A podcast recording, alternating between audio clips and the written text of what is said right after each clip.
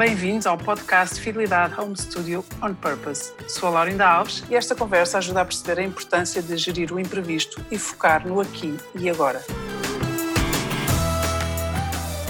Hoje com Pedro Furtado Mendonça, 23 anos, ex-aluno de gestão na nova SBE, gestor de projetos e professor assistente. Apesar de ter 23 anos, tem muita experiência já no mundo corporativo, é impressionante isso, e tem também muita experiência no mundo fora da, das organizações académicas e, e, empresariais. Isto porque foi chefe geral da Missão País na nova SPE, mas também esteve na Organização Nacional, nomeadamente a angariar patrocínios, que é sempre uma, uma missão uh, difícil, se não impossível, e acima de tudo o Pedro liderou porque tem uma capacidade de liderança natural, liderou uma, uma equipa que ele gerou e que depois geriu nos incêndios do Pedrógão e ele deu a esta equipa e a esta missão o nome de Aqui e Agora. Era preciso, os incêndios estavam a dar cabo deste país, deram cabo de comunidades inteiras e era preciso agir naquele momento.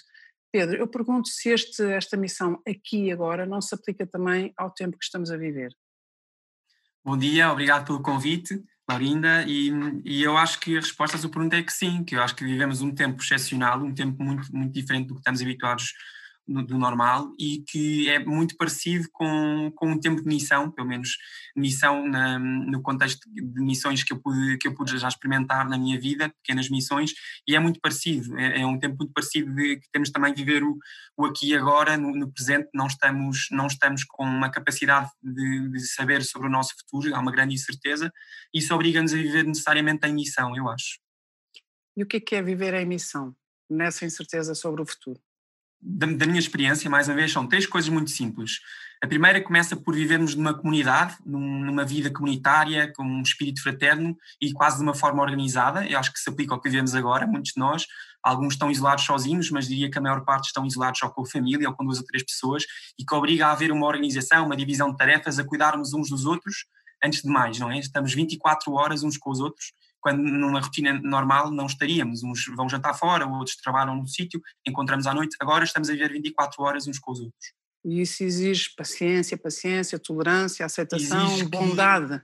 Que, exige que, que, tudo isso e exige também organização, diria eu. Acho que é quase necessário fazermos um calendário, um quadro de tarefas, distribuirmos tarefas uns, uns pelos outros, sabermos cuidar uns dos outros, porque estamos fechados 24 horas só, só com a nossa comunidade. Exige este, este espírito fraterno, que é uma coisa básica e, e essencial na, na, missão. As experiências de missão que eu tive foram sempre grupos, jovens ou de voluntários, que se deslocaram a um sítio e viveram 24 horas ou 24 horas uns com os outros. E a primeira parte é sempre, antes da missão externa e nos virarmos para fora, a missão interna, como é que nós cuidamos uns com os outros, quem é que cozinha, quem é que faz as limpezas, quem é que assegura a nossa, em alguns casos, a componente espiritual, quem é que assegura tudo isso antes de nos podermos virar para fora.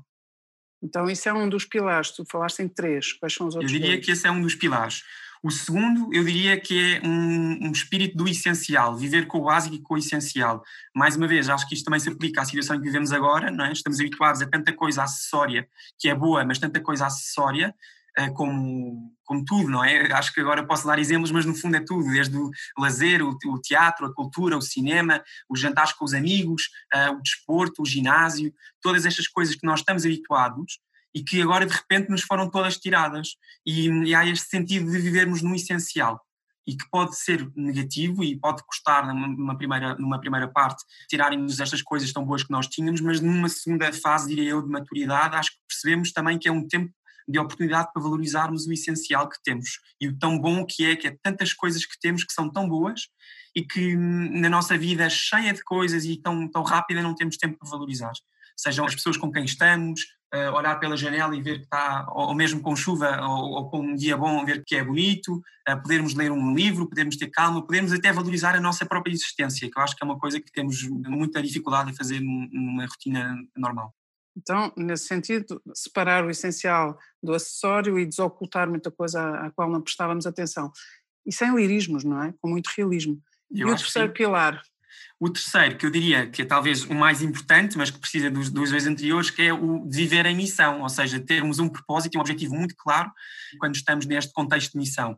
E eu acho que agora é, não, é, não é evidente, pelo menos para mim, nas outras missões que eu fiz, no caso da missão aqui agora, como a Laurina começou por, por referir, foi, foi uma missão em que o nosso objetivo era apoiar uma comunidade, a comunidade Castanheira de Pera, foi o segundo município mais afetado pelos incêndios daquele verão, uh, e apoiar essa comunidade. Noutros casos foi, por exemplo, os campos de férias em que animávamos um grupo de 42 miúdos.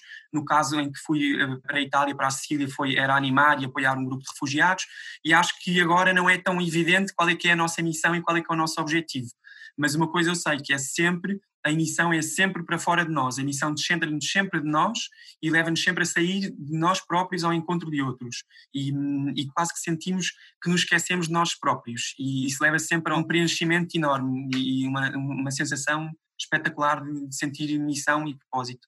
Ou seja, já não é uma pessoa quando não consegue perceber o sentido da vida, no sentido existencial, é encontrar um sentido novo para a sua própria vida, em vez de ser o sentido da vida é qual é o sentido da minha vida neste momento. Exatamente, eu não, eu não diria mais. Acho que, acho que é também partindo de um, reconhecer tanto que temos, e, e também vem do ponto anterior de, de, de, reconhecermos o essencial e, estarmos agradecidos por tanta coisa que temos, conhecendo tanto que temos, leva-nos a querer dar e existir para o outro. E acho que nesta, neste, neste momento de quarentena em que vivemos pode ser difícil fazê-lo, porque estamos em, em, isolamento social, mas na verdade é, isso somos nós a complicar. É fácil de, de ligarmos às outras pessoas com tantas tecnologias que temos, fazermos chamadas de Zoom, é fácil tratarmos dos nossos vizinhos, é fácil tratarmos dos nossos familiares, é fácil tratarmos a nossa comunidade com quem vivemos estas, estas 24 horas. Acho que há muitas formas de sairmos nós próprios nesta, nesta quarentena. Pedro, e esse, esse sentido de descentrar e de sair ao encontro do outro, que é o que tu dizes que preenche, não é? O vazio que se, que se gera, há um vazio que é um abismo que se gera na incerteza, uma pessoa não sabe o que é amanhã, nem sabe quando é que é o futuro, sabemos que haverá futuro, não sabemos é quando nem como. Uh, foi isso que te fez também sair de esta, esta necessidade de te preencher, te fez sair para ir tão longe como os refugiados na, na, Sicília, onde tu passaste muito tempo. Gostava de te ouvir sobre essa experiência, porque uh, essas pessoas, uh, a imprevisibilidade da vida, quando vista e vivida por um refugiado, deve ser brutal. Não é uma quarentena em que nós estamos melhor ou pior dentro da nossa casa, no nosso conforto, com as pessoas que nos são próximas, e há essa certeza da proximidade através dos meios tecnológicos, mas um, um refugiado foi obrigado a prescindir de tudo, a refugiar-se e não encontra no mundo lugar para si. E gostava de ouvir falar dessa experiência e desse aqui e agora num campo de refugiados. A experiência no campo de refugiados foi, foi um mês, um, foi um mês de verão também, e foi também ver esta oportunidade, porque se falava muito e, e porque, porque víamos muitas notícias na televisão e víamos muitas imagens chocantes, e eu senti também a necessidade de poder pôr um bocadinho mãos à obra. E então foi este mês, com um grupo, um pequeno grupo de, de voluntários internacionais, eram espanhóis, um, italianos e portugueses, eu era o único português, na verdade, não, não, não conhecia ninguém, mas passei a conhecer, e, e, a nossa, e as nossas semanas eram passadas no centro de acolhimento de refugiados na Sicília, em Ragusa, que era um dos centros mais, mais fustigados por esta onda de, de refugiados que vinham, que vinham da África, e, e, foi um tempo até, até estranho, porque eu acho que eh, a motivação era dar, mas foi um tempo em que, eh, de uma forma quase egoísta, acabei por receber muito mais do que, do que dar. E, e também parte desta questão de, um, ehm, mais uma vez, de ao perceber que nós temos tanta coisa e, e neste momento nós estamos refugiados em, em, nossas casas, não é? E é ótimo podermos estar refugiados na nossa casa, quando há pessoas que de facto estão refugiadas fora das suas casas e, e sem as suas famílias ou longe das suas famílias. Nós não, nós estamos refugiados no nosso conforto, estamos refugiados com a internet, com imensas condições, não nos falta nada, muitos de nós perto das nossas famílias e aqueles que nos são queridos, e, e nesse sentido relativizo também agora a nossa situação. Mas na, naquela altura, ao poder contactar com tanta, com tanta miséria, ao mesmo tempo, quando há esta oportunidade de darmos, isso uh, retira daí uma enorme alegria. Quando nós percebemos que é, que é bom dar, um, não queremos outra coisa senão dar. E foi um bocadinho isso de querer, querer dar um bocadinho de, de ânimo, de, de animação e de, de, alegria e de esperança a estas, estas pessoas que estavam lá. Oh Pedro, e certamente só o estar, não é? Só estas pessoas sentirem que há voluntários, eh, tu e tantos outros, que vão só para estar com gratuidade, de certeza absoluta, que de certa forma levanta do chão alguma possibilidade de esperança e, de, e os resgata para, para uma possibilidade de futuro. Não sabemos também qual será, e nesse sentido também há aqui um paralelismo, que para eles é muito mais brutal do que para nós. Um, gostava então de ir também à Castanheira de Pera e perceber como é que com 20 anos, tu tinhas 20 anos na altura, como é que de repente tu formaste uma equipa de 80 voluntários, geriste esta equipa e se tornaram tão efetivos numa altura também que era viver o aqui agora. Aquelas pessoas estavam, perderam tudo, perderam as casas, perderam os bens, perderam familiares e, e estavam um, na, sua, na sua terrível uh, quarentena, no seu terrível isolamento. Um, o que aconteceu nesse verão foi que eu tinha planeado, eu gosto muito de tentar, tentar aproveitar os meus, meus, os meus verões e fazer planos para, para, aproveitar o verão e eu tinha planeado fazer um estágio num grupo hoteleiro e, e, pronto, estava muito contente com isso, mas em cima da hora acabei por, acabou por ser cancelado ou não ser possível fazer esse estágio. E então fiquei assim um, com, com tempo livre e, e, depois acho que ninguém pôde, ninguém pôde ficar indiferente às notícias que víamos muito nos, nos telejornais e nos mídias e que de facto eram chocantes, estava a acontecer um incêndio desastroso em Portugal. Eu acho que um dos perigos é nós podermos ver as imagens, mas não, não nos, isso não nos comover e levar à ação. E Ou seja, uma indiferença. O pior, o pior de tudo é a indiferença. Uh, podemos, podemos até, uh, até sentir-nos... Um, comovidos, mas se isso não nos leva à ação, também não sei se serve assim tanto, não é? Se isso não nos leva a querer ajudar e melhorar. No fundo, se aquilo que nos comove não nos move, então já, exatamente. já estamos exatamente. um bocado adormecidos. Ficamos, exatamente, não, o que é que interessa ver e, e, e sentir se não nos leva também à ação. E acho que, que tive, por, por ter essa oportunidade de estar livre, senti que tinha um papel, um papel a fazer e uma missão, e então um, tive esta ideia de, de reunir jovens, jovens que que estivessem disponíveis no seu verão e hum, acabei por contactar alguns amigos, algumas pessoas que ajudaram a utilizar meios e recursos e organizámos para fazer duas semanas de, de voluntariado no final de julho e no início de agosto, hum, em que nos disponibilizámos uh, com uma organização que é a missão uh, que é Médicos do Mundo e fomos todos para Castanheira de Pera, onde nos disponibilizámos para fazer o que era mais necessário. Uh, portanto, tivemos muito tempo a dobrar roupas, tivemos muito tempo também a, a, cultivar terrenos que tinham sido queimados, a ajudar na reconstrução de algumas casas, a acompanhar algumas visitas uh, às pessoas que tinham sido mais diretamente afetadas pelo incêndio. Um, e, portanto, foi assim uma, um diverso de atividades que pudemos pôr mãos à obra e, e ajudar no aqui e agora da reconstrução das comunidades afetadas.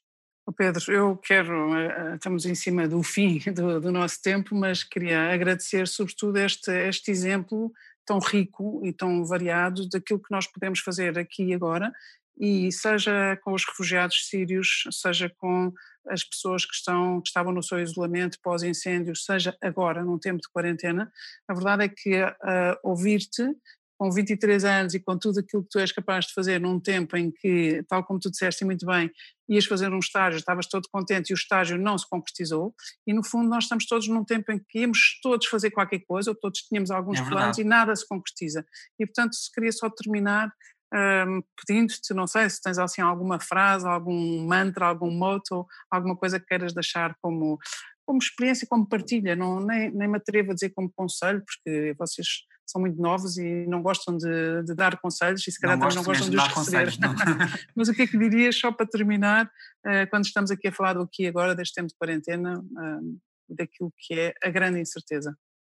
Eu diria só que acho que, é, embora seja um tempo de facto de tragédia e haja muito, muitas pessoas a sofrer e muitas famílias a sofrer, muitas vidas em risco, acho que é conseguirmos ver quem está isolado e não está em perigo de vida, nem, a sua saúde está bem, é conseguirmos ver este tempo também como uma oportunidade, uma oportunidade também, como dizia a Laurina, de, estarmos no aqui e agora e de aproveitarmos, um, podermos agradecer pelas coisas simples que temos, uh, portanto que temos, e podermos também, é um tempo para sairmos nós e, e, irmos em missão, seja na, na, com as pessoas com quem, estão, com quem estamos agora, a nossa família, as pessoas que nos são próximos, mas também com uma data de solidariedade e os projetos que têm surgido espetaculares para, para nos ajudarmos e apoiarmos uns aos outros. Muito bem. Mensagem recebida. Muito obrigada, Pedro. Muito obrigado, eu. E muitas felicidades. Também sei que estás, has de estar de partida para um mestrado fora de Portugal, queira que seja possível. Muitos parabéns, muitas felicidades e obrigada. Muito obrigado.